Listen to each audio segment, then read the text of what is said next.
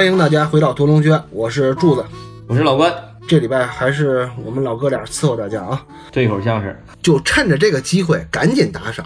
这会儿打了赏了就不分袋鼠，也没有老郑什么事儿，只是我们老哥俩的特供，好不好？你得跟大家解释一下为什么他们不来。上周没跟大家说这个事儿，确实要跟大家道歉。就是我们之前一直坚持了，我们做了第二年吧，第三年了，就做了这么长时间，基本上每周都会更新，基本没断更。现在开始有这么长时间断更，确实有点不好意思。而且粉丝量开始增加了，然后终于专辑评论过千了，完了反倒断更，确实有些不好意思，确实需要跟大家道个歉。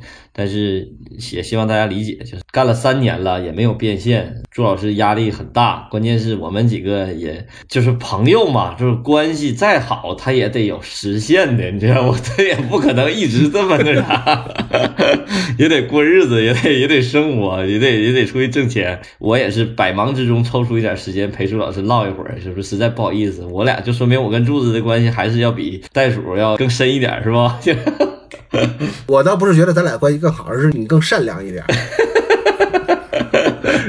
更心软一点，玩笑归玩笑，但是实话实说，就是确实是大家准备的也不是特别充分。就是为什么他要说潜伏，也是因为相对来讲，我们两个对这个戏更有感情，也词儿就熟一点，就是相对准备的时间就可以稍微就用柱子话讲水一水，反正也能聊出点东西。袋鼠可能就需要准备的时间更长一点，而且大家时间都挺紧的。他没文化嘛。最重要的是，咱们之前啊在群里边投过一次票，就是大家想听我们聊下一个片子聊什么。就是出乎我意料的是，大家集体选择了就是搞对象的。大家还想听我们聊个搞对象的，那我们这回就满足大家的要求，就聊一个搞对象的。前夫算搞对象的戏吧？绝对，这绝对算搞对象。哎呀，柱子当时出这几个选题的时候，我也挺逗的。当时一在要投票的时候，因为柱子一直在强调，就说：“哎呀，咱们别聊搞对象了，咱们聊了这么多搞对象了吧？各种各样的搞对象，对，各种各样搞对象。”甜蜜蜜还有什么来着？饮食男女，饮食男女就这四对搞对象。对，饮食男女，然后什么真爱至上什么之类的，反正净是对真爱至上，对，就是搞对象。人最开始我们做这个节目的初衷是想聊杀人放火，没想到大家对杀人放火并不感兴趣，还是想聊搞对象。可能是我们搞对象聊得好。是吧？也不是，不是聊得好，是咱们的粉丝结构产生了变化，知道吗？哦，对对对，有可能。这一点你还真不知道。原来啊，我们的这个听众的比例啊，嗯，男女比例是三比七，大概是三七开啊。百分之三十的是女性听众，百分之七十的是男性听众。当然了，这都是网络注册的，有可能他本身是个男的，他注册成女的；有可能本身是个是个大姐，他注册成大哥，他也有可能啊。嗯。但是从我们后台反映的是，现在呢，我我现在看一下啊。啊，现在我们的听众现在变成什么了呢？百分之五十七是男性，百分之四十二是女性。我觉得有这里边是不是有好多女性同志没有那么爱听杀人放火的？对，也有可能。这个充分体现了我们中年大叔还是有魅力的，是吧？这中年大叔我特别喜欢聊杀人放火、血色呼啦的东西啊。女孩们还是大姐们，反正都是不喜欢听自己老公吹牛逼，但是怎么愿意听我们几个 老头吹牛逼？这个也很奇怪，这个，而且还愿意听我们聊聊爱情啊，这个。但是其实这个答案就是一个选择题，我是觉得可以接受，我愿意聊这个爱情片儿。柱子是特别不能说反感吧，反正柱子很无奈，因为他自己出的题写完以后还是他不愿意聊的东西。因为柱子在节目里头无数次提到，就是不想再聊磨磨唧唧搞对象的事儿了。他写完以后给自己挖了个大坑。我一直说要聊泰坦尼克号，泰坦尼克号，他说不想聊，不想聊。咱们现在做一下预告啊，因为这个二零一零年也没剩几天了。二零二一年，你这一回到十年前，这个这典型的中年人，这时间概念都已经回到。嗯，二零二一年也没剩几天了。如果袋鼠回归了呢，咱们就聊一个搞对象的。嗯，如果袋鼠没回归呢？我就得把《飞越疯人院》跟那位大哥聊了，因为那大哥已经点了太长时间了。包括老关，可能过两天就更忙。如果说他们还不能回归的话，我就给大家聊个单口的，就听我一个人嘚吧《飞越疯人院》。大家也只能是支持我，但没办法啊。等度过这段时间，大家都忙过这段时间了呢，可能杀人放火的，咱们就再上一上。对，那个什么可以，沉默的羔羊可以，我可以认真的拉了一下，确实好，确实可以聊。是吧？这也是咱们群里的一个朋友他提到的，是让咱们聊一聊《沉默的羔羊》。因为那会儿我正好要把小说重新再看一遍，因为那个小说我印象比较模糊了，我之前可能看过，但是没有看那么细致，没有看那么全，所以我后来又看了一遍小说，我觉得哎，还挺有的可聊的。好吧，咱们继续上期的话题啊，说到余则成的改编，终于说到余则成了，就上一期又水了一期。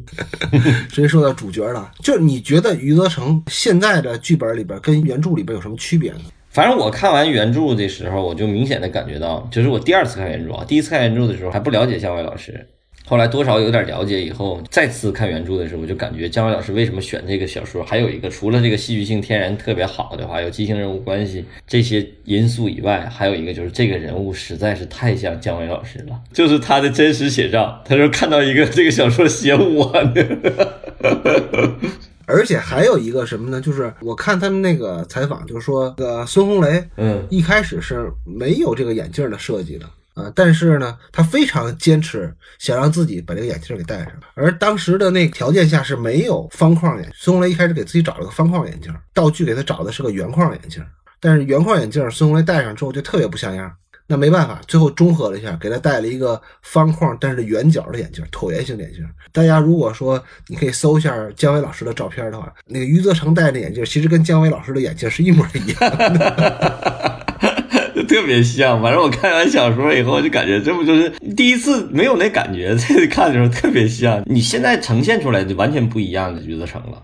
原著小说的余则成就是一个普通人，更接近一个叫什么真正的那个潜伏工作者，地地下党，就是特别普通，让人没有什么印象的一个人。呃，因为原著的第一句话就是余则成是个老实的知识青年。姜维老师当时在写剧本的时候，他的初衷是其实想把余则成写成一个相对来说比较胆小懦弱的，很谨慎嘛，是吧？而且这个原著小说里头，这个主角光环并不太清晰，没有什么光环的一个人物。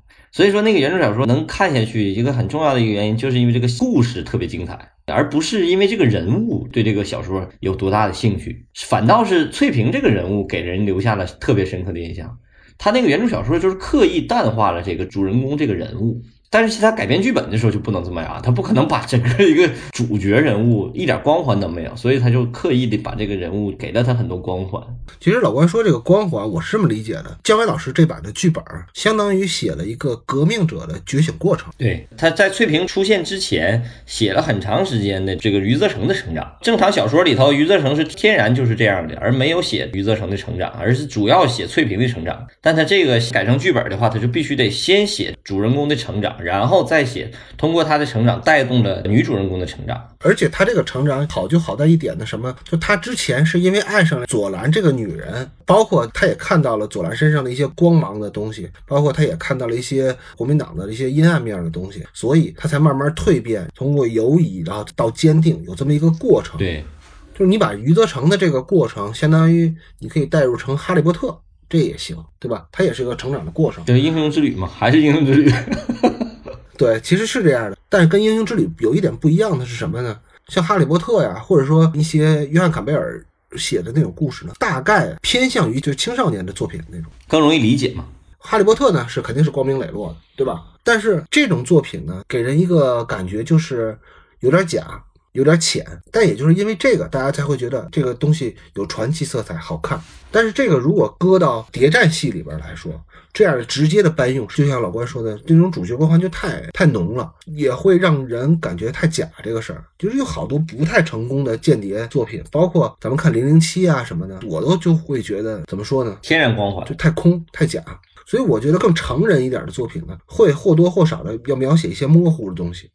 一些灰色的东西，包括像姜维老师说的那种哑光的东西，我们通过看剧本儿，看这个戏的剧本就能知道，呃，余则成的每个举动，并不都是特别干净的。这个干净有很多种理解啊，大家就可以自己去理解。这个我也不想多说了，就是他不是一个非常光明磊落的人。虽然他干的是件正确的事儿，但他并不是说他出的每一招都是最干净的。我们可以看到剧本当中会写好多什么东西呢？剧本当中不是台词上的东西啊，是舞台提示那些东西，是剧本提示那些东西，会把余则成描写的相对来说有点不堪，甚至无耻。嗯，当然了，他最后成戏的时候，他在拍戏的时候把这个东西都往回收了。这跟原著当中描写的余则成是个非常老实的人是很不一样的。其实原因也特别简单嘛，因为原著他写的相对来说比较简短，他没法去展开这么一个人物形象。但是你要落在画面上，落在一个二三十集的电视剧里边，余则成就要相对来说更复杂一点。因为我们可以想象一下，你不靠背景，不靠门路，对吧？你就能当军统天津站的副站长，你光靠光明磊落，这个肯定是不够的。所以编剧就要适当的放大它的必要的恶。我觉得这个尺度把握的还是比较精致的，相对来说很冷静的写了一个人为了做一件伟大的事儿而不择手段。嗯，这个尺寸是挺难拿捏的。对这个度，姜文老师把握的特别好，而且他让这个人更像人的一点，他让余则成这个人物就是第一次选择是盲目的选择，就是因为他陷入了一个爱情，就让这个人特别真实，而不是陷入了对信仰这个这个崇拜。所以说这个处理就就特别不是个理智的选择。对，不是个理智选择。当一个人为了爱情这件事儿去丧失这个智商的时候，理性判断理性的时候，观众都是特别容易理解的，而且让这个人觉得跟自己特别接近，这就是一个真正的人嘛，对吧？因为信仰这个事儿吧，实际上咱们都理解，受过这个教育的，咱们这中国人肯定是会理解这个信仰的。但是其实你反倒因为你理解这个事儿，就越需要加深，因为我们中国人没有宗教信仰。但关于这个主义的信仰这件事儿，其实是需要更深的铺垫的，因为它这个东西不是骨子里带来的，不这个不多说，但是这个意思是特别对的，他这个写法。其实这就有点像什么呢？就是一个曼城球迷因为爱上了一个呃曼联女球迷，嗯，所以他也变成了曼联的男球迷。对对对对，是这意思。他这个战队的变化，他不是靠理性判断，觉得曼联踢得更好什么的，不是这个。对。而且他非常适时的在某些点上给了他去见证这个呢，所以说从英雄之旅的角度来讲，第一个他得到了使命的召唤，他得到了英雄的召唤这么一个有召唤，而且他是真正的践行了拒绝召唤这么一个过程，他认认真真的写了这个拒绝召唤这个过程。第二个阶段，真正的然后被跨越这个预线，就是他还写了好多戏，让他去看到了国民政府的腐败，然后看到了这个共产党的这种积极正向的这些价值，然后又看到了就是刘长。伟老师演那个角色，他的死给他深深的触动和激发。第一任书店老板，对，第一任书店老板，因为我觉得刘长伟演的特别好，因为之前他都演坏人，对，演坏人嘛，对吧？他那张脸很难说服别人他是好人。对，从这个角度来讲，我觉得姜伟老师还有一点特别厉害的，就是他能通过他的剧本让这个角色去改变观众的刻板印象，让他演出一个不一样的他。一个是刘长伟，一个是孙红雷，一个是那个谁，就女主人公。女主人公叫啥？姚晨。他们原来在这个角色之前都是给观众有刻板印象的，什么郭芙蓉啊、孙红雷那个形象，就黑社会那个形象；刘长伟就原来大坏蛋那个形象，他都能通过你的角色给他掰回来，这一点就特别厉害，这是剧本呈现的。而且还有一个我觉得特别难能可贵的一点就是什么呢？我在上一期说的，就我能从这个剧本里看到很多。智慧的东西，如果说咱们用一个不好的词儿说，就是能看到好多老奸巨猾的东西。嗯嗯嗯，这个老奸巨猾呢，当然是在比如说这些戏的设计啊，同时呢又能看到好多编剧的盘算。我为什么这么说呢？刚才咱们说了，你写一个正面角色，你会写一些他不怎么说呢？会写一些他必要的恶，为了丰富这个人的维度。但是呢，编剧又会为了平衡，要去写一些这个人物的不必要的善。他就是用这个来平衡这个人物，因为毕竟潜伏它不是一个权力的游戏，不是一个靠靠杀人来反转的一个戏，所以编剧比如说他会写什么呢？会写不杀那个女叛徒，包括余则成不杀那个村长，而且因为这些事儿，又为他自己的后来招来了后患，就许多类似于这样的点，就能看得出来，他为了要突出这个人物的很多必要的恶的地方，嗯，但是他要。用一些不必要的善来平衡这个人，让这个人更有人性一点，更立体一点。当然了，这也是为了能让这个戏顺利过审。他把这个人性的光芒这些东西又给加进去了，所以我就觉得是非常老谋深算。这个我觉得特别好。姜老师老谋深算，对，不爱说话，自己老琢磨事儿，可不就是琢磨这个吗？好多人都拿这个戏当那个职场教材嘛。对，尤其是在天津站那些戏哈，就是那个斗争线。办公室的权力斗争，非常爱看这个，都非常有代入感，而且也因为这些戏就出了好多特别经典的台词，什么时间就像一头野驴什么之类的。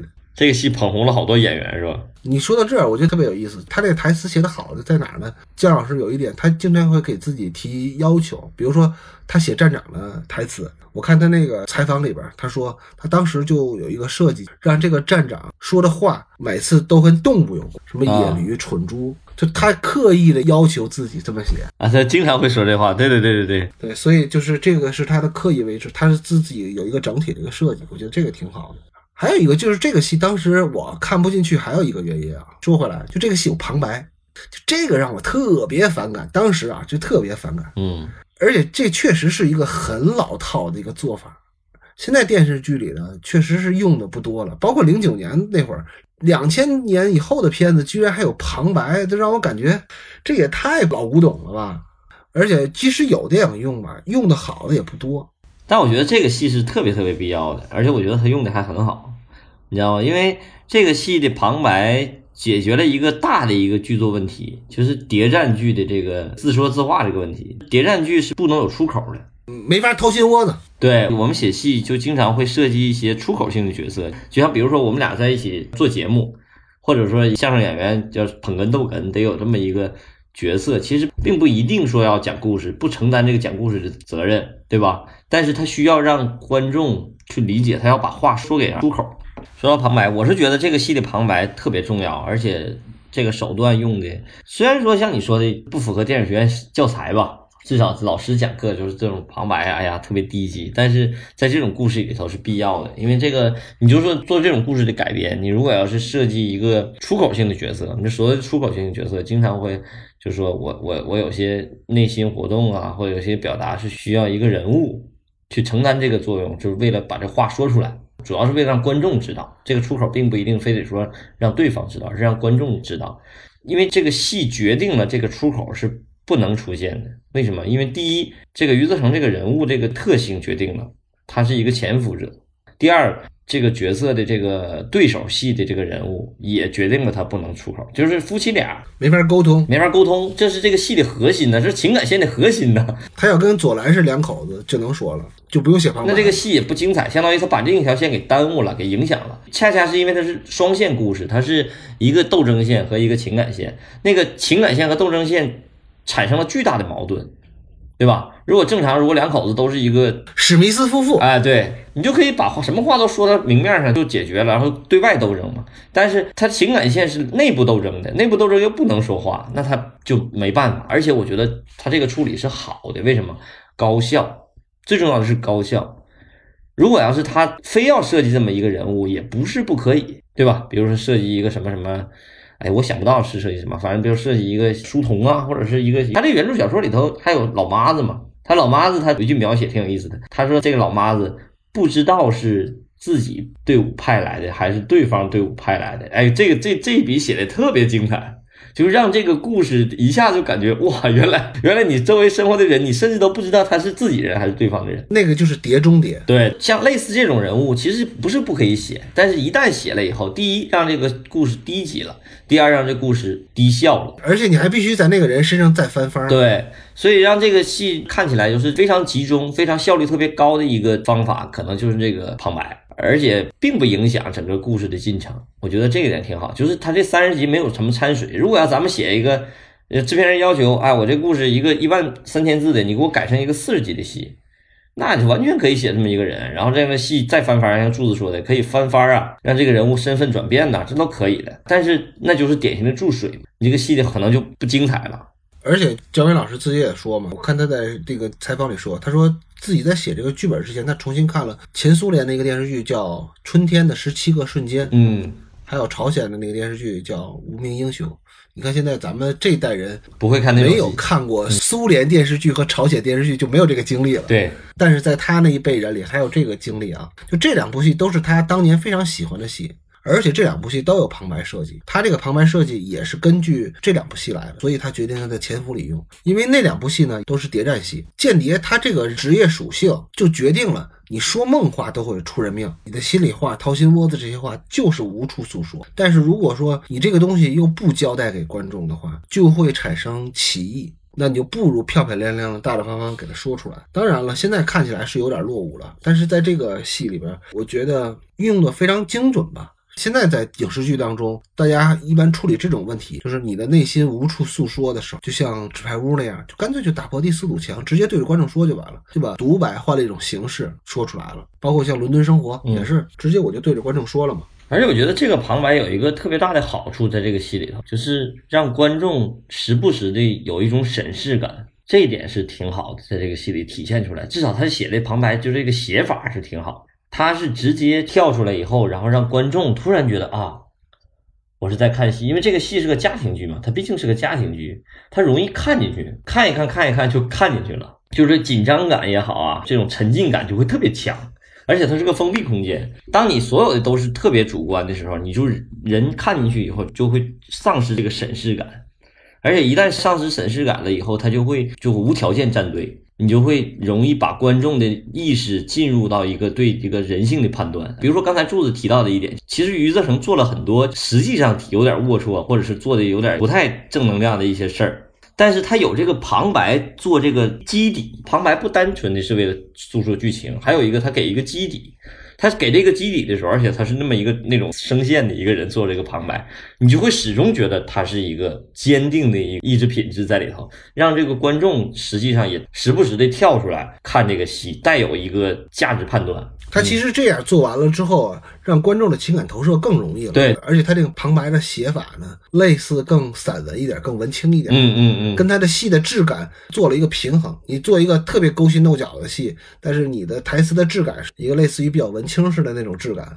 所以我觉得他这个平衡做的特别好。就这种戏不常见嘛，尤其电视剧本身这种形式就不是考验观众的耐心的。对，这种形式。就为什么我说这个戏当时让我拍大腿呢？这个一个是这个戏，一个是那个《士兵突击》，是让我觉得特别拍大腿的。因为这个戏是他妈技巧上来讲，电影学院不这么教，但他是个电影学院老师，而且这个是最应该摒弃的一种手法，他用的这么好。不，我觉得这个是教学的理念跟最后你的实际的商业操作还是有区别的。因为姜伟老师本身他自己就说过，他说电视剧就是观众通过插座看的连环画。对吧？既然你都是连环画了，你就别跟观众抖机灵了。对，就是审视感，传达准确信息更重要。电视剧和商业电影，它都不应该是这个叫什么密码学的教材。你别老整些没有用的什么象征啊、比喻啊，能把故事讲明白，观众能理解，能跟你共情，就已经很不错了。对，你看我最近排话剧也是有这感觉，就是秉承大导那个观念，说话要传达信息是第一位的。你先别说情绪，你的情绪。不重要是第二位的，因为演戏经常会演演演情绪啊，但是你的你台词表达你都不清晰，你的信息都没传达出来，你光情绪，观众都不知道你在干啥，这个其实很重要，就是慢慢你在排练场你会特别明显的感受到，确实有的时候你信息传达是第一位的，然后才是情绪表达。在电视剧上也是有一样的道理，是共通的。它是传达信息是最重要的，第一位的。现在说有好多演员的台词都不过关，你不看字幕你都不知道他说什么。对对对对对，他信息都没传达明白，传达清。哎，对对对，就说完了，你根本就不知道他说什么，光扯着脖子喊了，你都不知道他说在说什么。我在排练场最常说的一句话就是：好好说话，慢点演，别着急。嗯。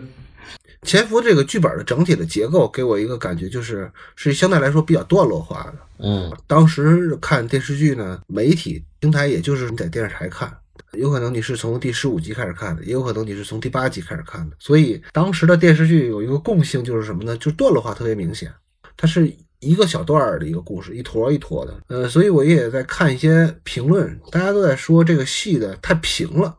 我觉得这个评啊有几个理解啊，呃，首先这个戏是一个强调智力较量这么一个戏，就编剧在设计余则成的时候，他就是想设计这么一个有点胆小的，但是心思缜密的这么一个人。他在对付任何事儿的时候，相对来说他更想运用智慧。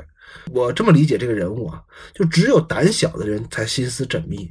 嗯嗯，你要是特别孔武有力的，你做好多事儿是不计后果的。对吧？你又高又壮，跑得又快，跳得又高，你什么时候见过超人使使用计谋啊？没有，对他不需要使用计谋啊，他已经足够牛逼了。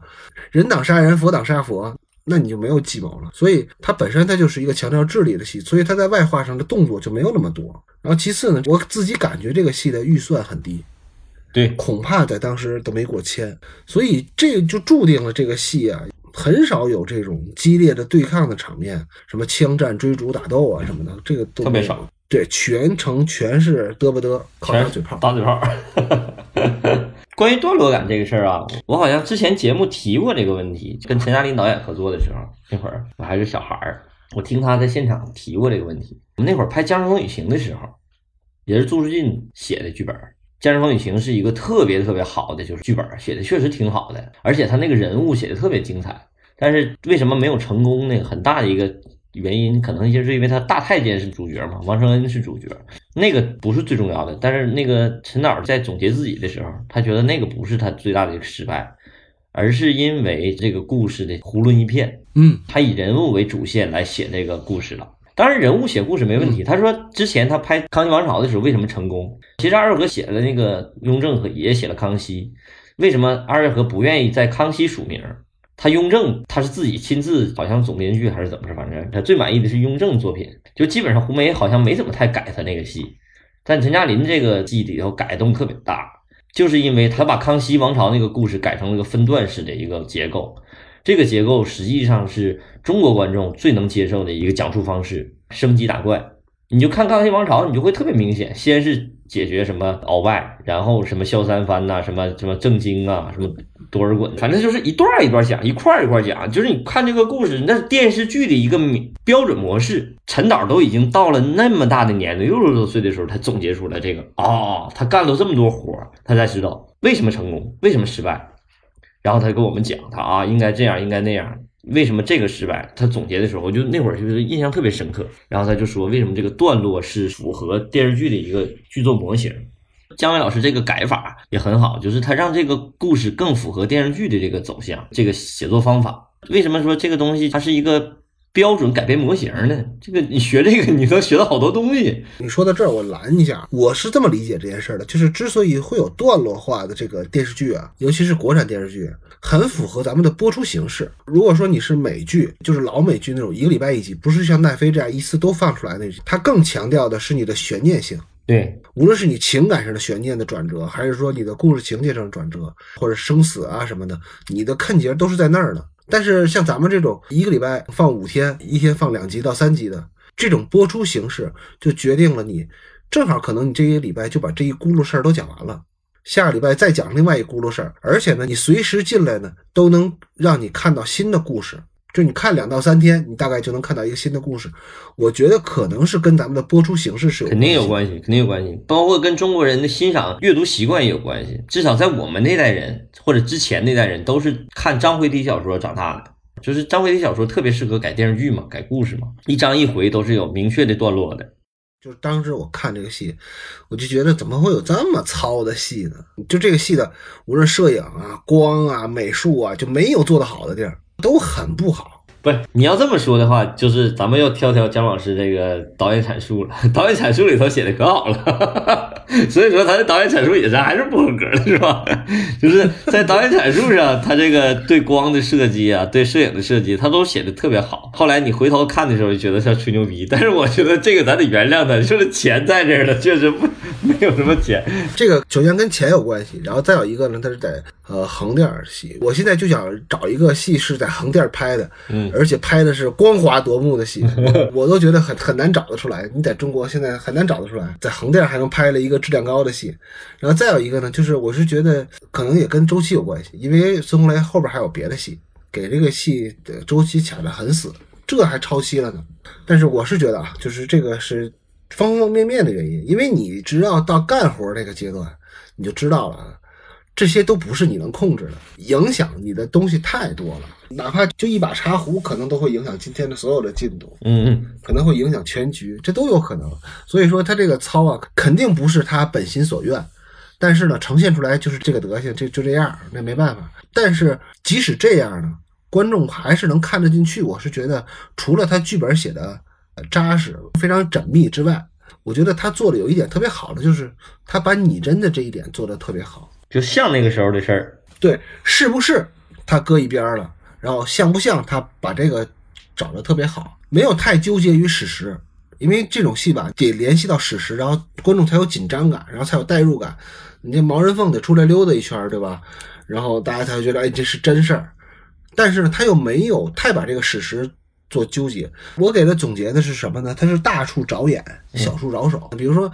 北平被围困了，然后要偷北平的城防图什么的，就这些史实它会有，这是大处着眼的东西。但是他做的很多都是在小处着手的这些细节，无论是年代戏、古装戏，还有科幻戏，其实最大的症结就是像不像，比是不是更重要。如果你把这些细节的要素都准备上了，而且这些要素就是符合观众的审美预期，和知识储备的，那就可以了，根本就不需要再做的太多、太缜密，也没有什么必要。那就是完全你在束缚自己。嗯我举个例子啊，无论是小说还是这个电视剧里，都提到了一个非常非常重要的一个信用道具，就是这手雷。但是在原著当中啊，这个翠屏的手雷啊，不是普通的咱们看的那美军的那种手雷，就是那个跟大菠萝是那种手雷。那款手雷呢叫 MK Two，在原著中呢特意龙一强调的，我给你找一下龙一那段话啊。是个大手榴弹是吧？但是在原著当中，他特意强调了这个手雷是什么样的手雷啊？翠屏说：“我睡地上，这是我的任务。”他问什么任务？他说：“保护你的安全。”说着话，他挪开包袱，露出怀里的手雷。余则成一见手雷，不禁吃惊的想笑。那东西可不是八路军或日军使用的手榴弹，也不是普通的美式步兵手雷，而是美国政府刚刚援助的攻坚手雷。粗粗的一个圆筒，炸开来，楼上楼下不会留下一个活口。其实他这个龙一描述的这个手雷呢，就我查了半天啊，应该就是美军的 MK three，也就是 MK 三那种攻坚手雷。攻坚手雷是个啥样呢？不是那个卵形手雷，是个直筒的，像手榴弹似的，没有大头。对，没有大头，特别像咱们现在的烟雾弹那个外观。但是你看在电视剧里边呢，导演选的什么呢？导演选择的就是二战时期我们见的最多那种波罗手雷 MK two。我也不是军迷啊，看到这儿之后我就有一个特别大的疑问，我就想他为什么要这么干呢？就为什么他把这个缩小了呢？就哪怕我这种不非军迷，我也能看得出来是二者的区别啊。因为他本来这个原著小说就一万三千字，龙一不厌其烦的要写一个非常强力的攻坚手雷，但你又在你的戏里把它给改成 MK Two 这种普通的手雷，这种两种手雷有什么区别？我给大家稍微讲一下。我不是军迷啊，我可能说的不太准确啊。咱们看那种菠萝手雷啊，装药量比较小，主要靠那个爆炸的碎片伤人，所以它属于一种防御型手雷。攻坚手雷呢，就是它把那个破片都给去掉了，外皮就是它叫沥青纸包的，其实就是纸糊的，里边全是药。它要比那个菠萝手雷装药量更大，特别适合在建筑物内使用。这个其实也就是翠屏来到了城市里，他选择这个手雷更大的原因。装药量大，他又不需要破片伤人，他只要把所有人都炸死，更大的威力就可以了。我就在想啊，是不是因为这个戏的预算太少了，道具不懂，导演也不懂，所以他们就胡来了，啊，随便找了个肯定是美军的手雷就完事儿了呗。只要不是日军的那种枪瓜手雷，也不是那种德军的步棒手榴弹就行，就给翠萍，反正有个手榴弹给你就不错了。这是一种可能性啊，我当时想的，但是还有第二种可能性，我是觉得是什么呢？他从 M K 三变成 M K 二的原因，第一个，观众会有误解，因为那个 M K 三的外形太像咱们现在的烟雾弹这，是个啥？会跳戏？对观众很容易误解。但是这种菠萝手雷在各类二战的电影里随处可见，因为美国大兵就特别喜欢把它们挂在胸前，到处晃来晃去的。这是第一点。第二点，我个人感觉啊，在影视作品里看这个菠萝手雷的威力，会比那个攻坚手雷的威力更大，更洋气，更像是外国货。因为那个菠萝手雷给人看着的视觉就有冲击力，但是你那个圆筒呢手雷，像烟雾弹那手雷就没有那么强的视觉冲击力。回过来再说，龙一为什么他要强调翠屏拿着这个攻坚手雷来，拿这 MK 三来，他要表现的是什么呢？我觉得他是要表现的是翠屏是带着必死的决心来的，因为他扔这个手雷，他自己跑不了。就是我为了保护情报的安全或者余则成的安全，我可以死。第二个是翠屏也不是傻子，这个手雷它之所以叫攻坚手雷，就是它特别适合在这个建筑物或者说这个有遮挡的地方使用，这样它才能发挥它最大的威力。所以翠屏是研究了自己的战场环境来的，这个也是跟他的这个游击队长的身份是契合的。所以我觉得龙一当时写的时候，他会选择那个手雷。但是那都是纸面上的文字，对，但是你要落实成了影像的话，你就要做另外的一种选择。其实这就是我所谓的戏剧真实和生活真实的一个差异化的问题。就是你说的拟真这个这个事儿挺好的，这个话题就是很多戏剧真实的东西才是真正观众看到的。你有时候太符合生活常识的话，有的时候反倒让观众跳戏。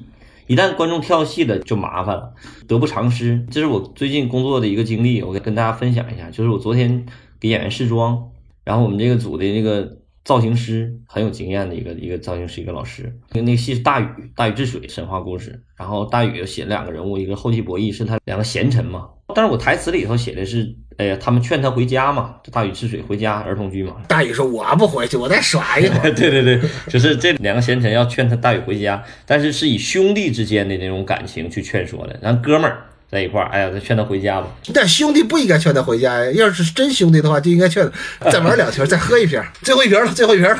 造型老师给那个这两个贤臣做造型的时候，就给他做了一个白发的造型。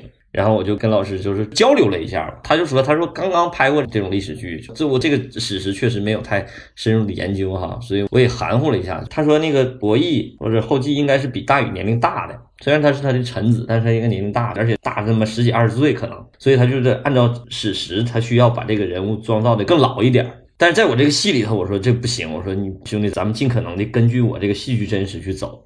就不能按照真正的这逻辑真实或者是生活真实去去处理这个问题，因为你在戏里头一旦要是这样的话，我这戏就不成立了，或者这戏就有问题了，就是你还得为这个戏剧服务嘛，你还为我这个戏服务，就不是一辈人了。对，就我这戏服，你这个戏整个就那啥了。所以说，这个就是刚才你说这个问题，就是当你做导演也好，还是做编剧也好，你做如何做选择的问题。你当你选择一个真实的一个逻辑的时候，可能会损害你戏剧真实，然后让观众跳戏。那就得不偿失了。就像你说，突然之间整了个大棍子出来，观众就研究这棍子就研究半天，就没见过这个棍子，是吧？你研究一个这个菠萝手雷，谁都见过啊，这一下这个戏就就过去了，而且观众也会觉得危险性都呈现出来就可以了。对，首先它是个洋货，对，然后再有一天，大家觉得这这玩意儿威力挺大，看着外边奇奇怪怪的。然后我觉得这个是怎么说呢？是导演更懂观众，就是虽然可能啊，如果说这个事儿在。原著党，或者说在资深的军迷看来，这算是一个败笔。其实，但是你作为一个面对大众的一个作品来说，我感觉这种改编可能更会讨好大多数的观众。就虽然这个潜伏拍的很糙啊，但是这个戏里边其实很多的细节的处理都是正确的，不能说是好啊，只能说是正确的。因为这个戏当时是在卫视上播的电视剧，这不是付费的会员看的电视剧。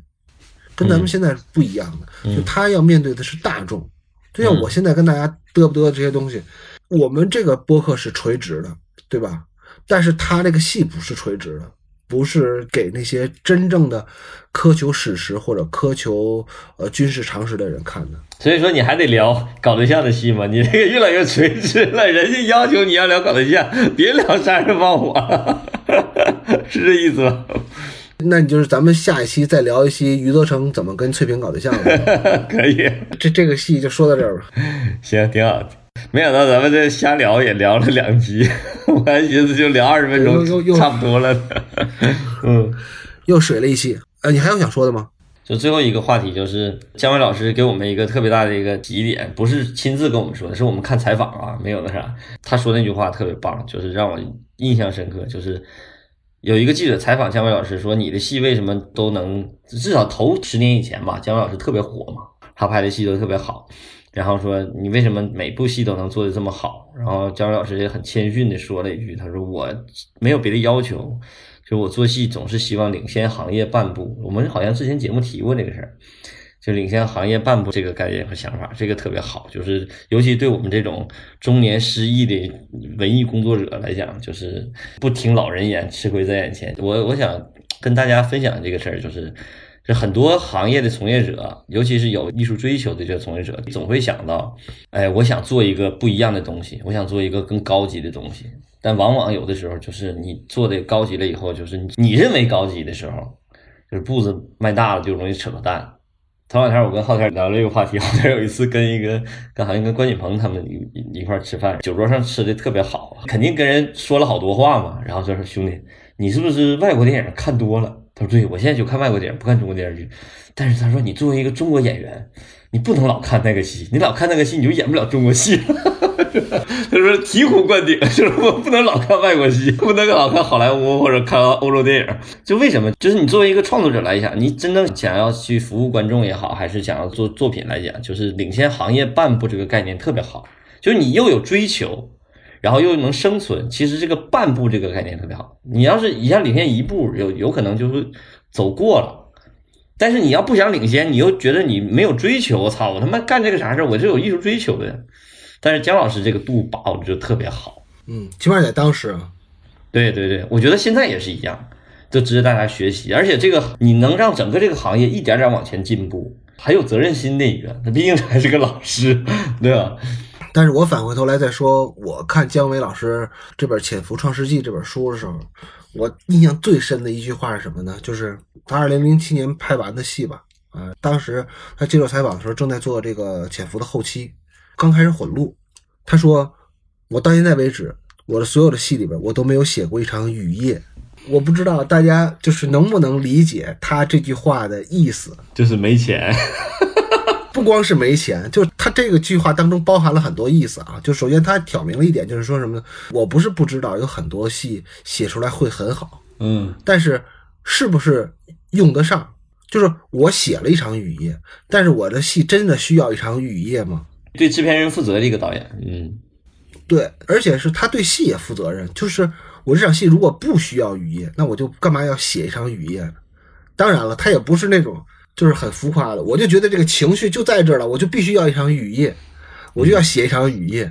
但是你想想，两千零八年他干这行 都已经十几年了，而且他们后来的戏都是自己做导演、自己做编剧，他都没有给自己写过一场雨夜，我就觉得这个人的克制。就感觉挺可怜的，这么大导演，我就觉得这句话然后心里特别窝的慌，你知道吗？就感觉哎呀，这老师太不容易了。对呀、太不容易了。他是多么的怎么说呢？就是无论是对自己的负责，还是对制片人的负责，还是对，哎呀，说不清那种感觉。我就希望以这个做结尾吧，因为这句话里包含了太多的意思，所以也希望大家你别随便写雨夜、雪夜什么之类的。我就愿意写这戏，就说明咱还没亲自干，咱亲自干的话，咱也不写了。好吧，行，那就这期就到这儿，然后下期什么时候更，然后下期聊啥就咱们再说，好吧？也希望大家，呃，拿起您的手机，拿起家里人的手机，对吧？家里人这么多口人呢，每个人都点个订阅，这就不少的订阅了，然后给我们留个言，然后评论一下，对吧？你像咱一万多人，这每期就这么点评论，谢谢大家。哎，你不卖气泡水了？早不卖气泡水了卖什么气泡水？然后您要是有闲钱呢就给我们打个赏好吧那咱们就这样那下期节目再见拜拜。拜拜。